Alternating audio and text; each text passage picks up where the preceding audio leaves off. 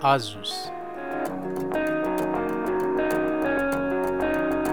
A Asus é uma empresa especializada no desenvolvimento de hardwares de Taiwan.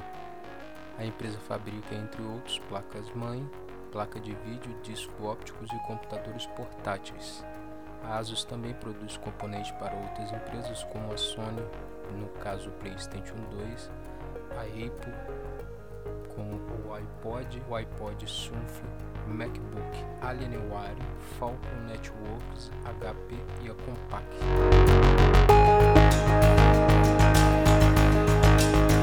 A empresa lançou os smartphones da linha Asus Zenfone em 2014.